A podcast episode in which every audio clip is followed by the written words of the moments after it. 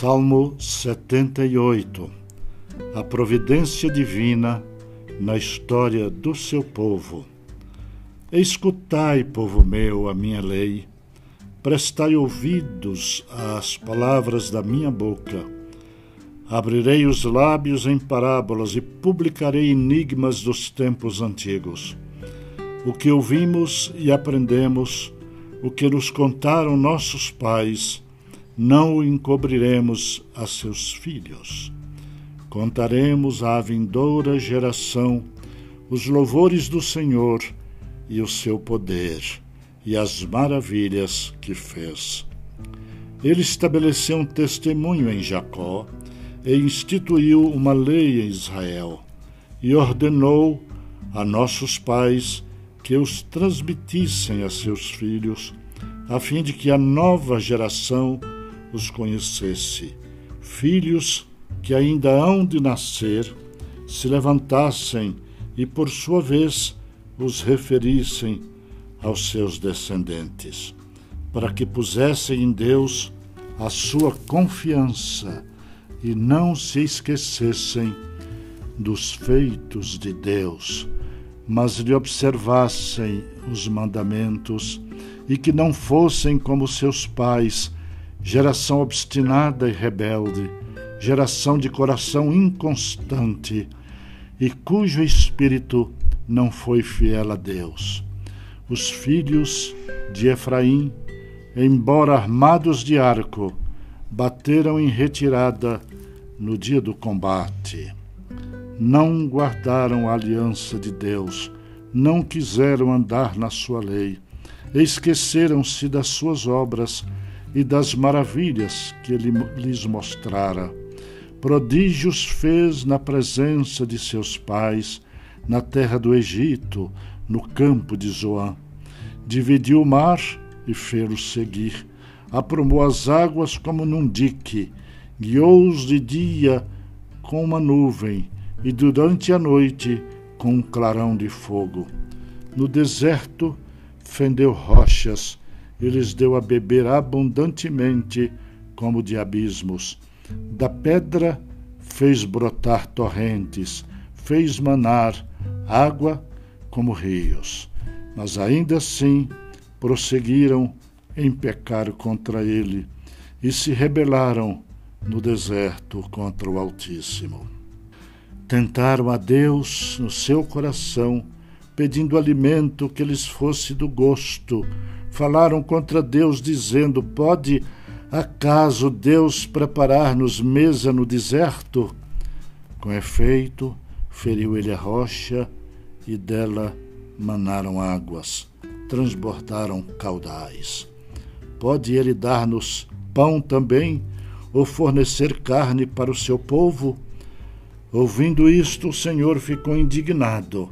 Acendeu-se fogo contra Jacó e também se levantou seu furor contra Israel, porque não creram em Deus, nem confiaram na sua salvação.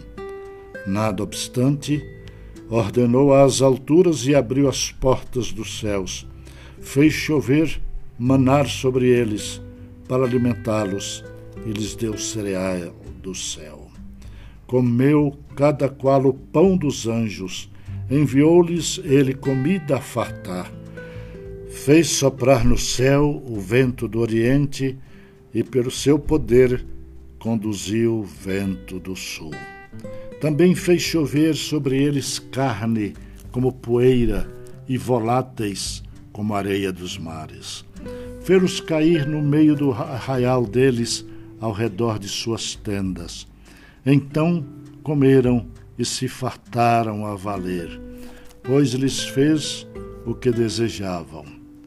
Porém, não reprimiram o apetite, tinham ainda na boca o alimento, quando se elevou contra eles a ira de Deus, e entre os seus mais robustos semeou a morte, e prostrou os jovens de Israel. Sem embargo disso, continuaram a pecar, e não creram nas suas maravilhas. Por isso, ele fez que os seus dias se dissipassem num sopro e os seus anos em súbito terror. Quando os fazia morrer, então buscavam. Arrependidos, procuravam a Deus. Lembravam-se de que Deus era sua rocha e o Deus Altíssimo, o seu redentor.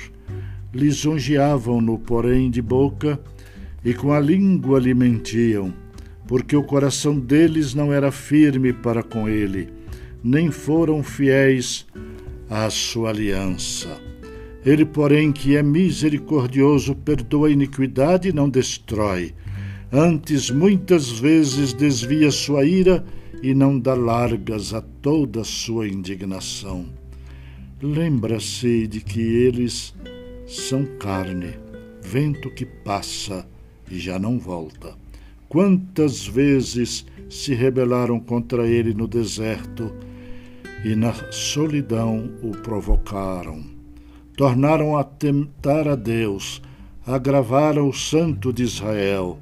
Não se lembraram do poder dele nem do dia em que os resgatou do adversário, de como no Egito operou ele os seus sinais e os seus prodígios no campo de Zoá, e converteu em sangue os rios deles, para que das suas correntes não bebessem.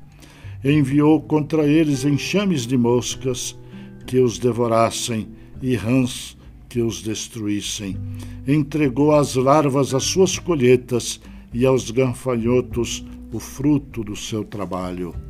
Com chuvas de pedra lhes destruiu as vinhas e os seus sicômoros com geada.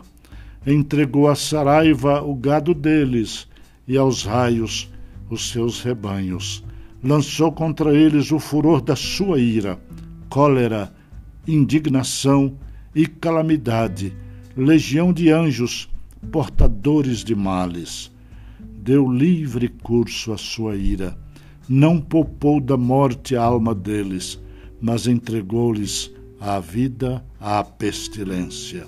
Feriu todos os primogênitos no Egito, as primícias da virilidade nas tendas de Cã.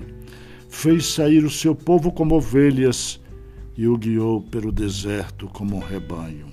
Dirigiu com segurança e não temeram ao passo que o mar submergiu os seus inimigos. Levou-os até a sua terra santa, até o monte que a sua destra adquiriu. Da presença deles expulsou as nações, cuja região repartiu com eles por herança, e nas suas tendas fez habitar as tribos de Israel. Ainda assim, tentaram o Deus Altíssimo e a ele resistiram e não lhe guardaram os testemunhos. Tornaram atrás e se portaram aleivosamente como seus pais. Desviaram-se como arco enganoso, pois o provocaram com os seus altos e o incitaram a zelos com as suas imagens de escultura. Deus ouviu isso e se indignou, e sobremodo se aborreceu de Israel.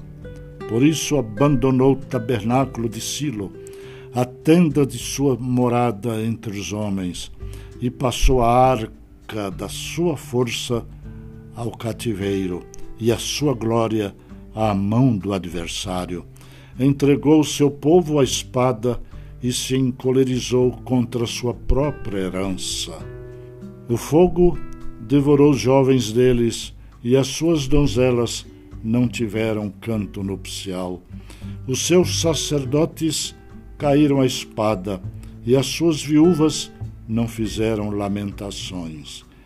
Então o Senhor despertou como de um sono, como um valente que grita excitado pelo vinho. Fez recuar os golpes e os seus adversários e lhes combinou perpétuo desprezo. Além disso, rejeitou a tenda de José e não elegeu a tribo de Efraim. Escolheu antes a tribo de Judá, o monte de Sião que ele amava, e construiu seu santuário durável como os céus e firme como a terra que fundou para sempre. Também escolheu a Davi, seu servo, e o tomou dos redis das ovelhas, tirou do cuidado das ovelhas e suas crias, para ser o pastor de Jacó, seu povo, e de Israel, sua herança. E ele os apacentou consoante a integridade do seu coração e os dirigiu com mãos precavidas.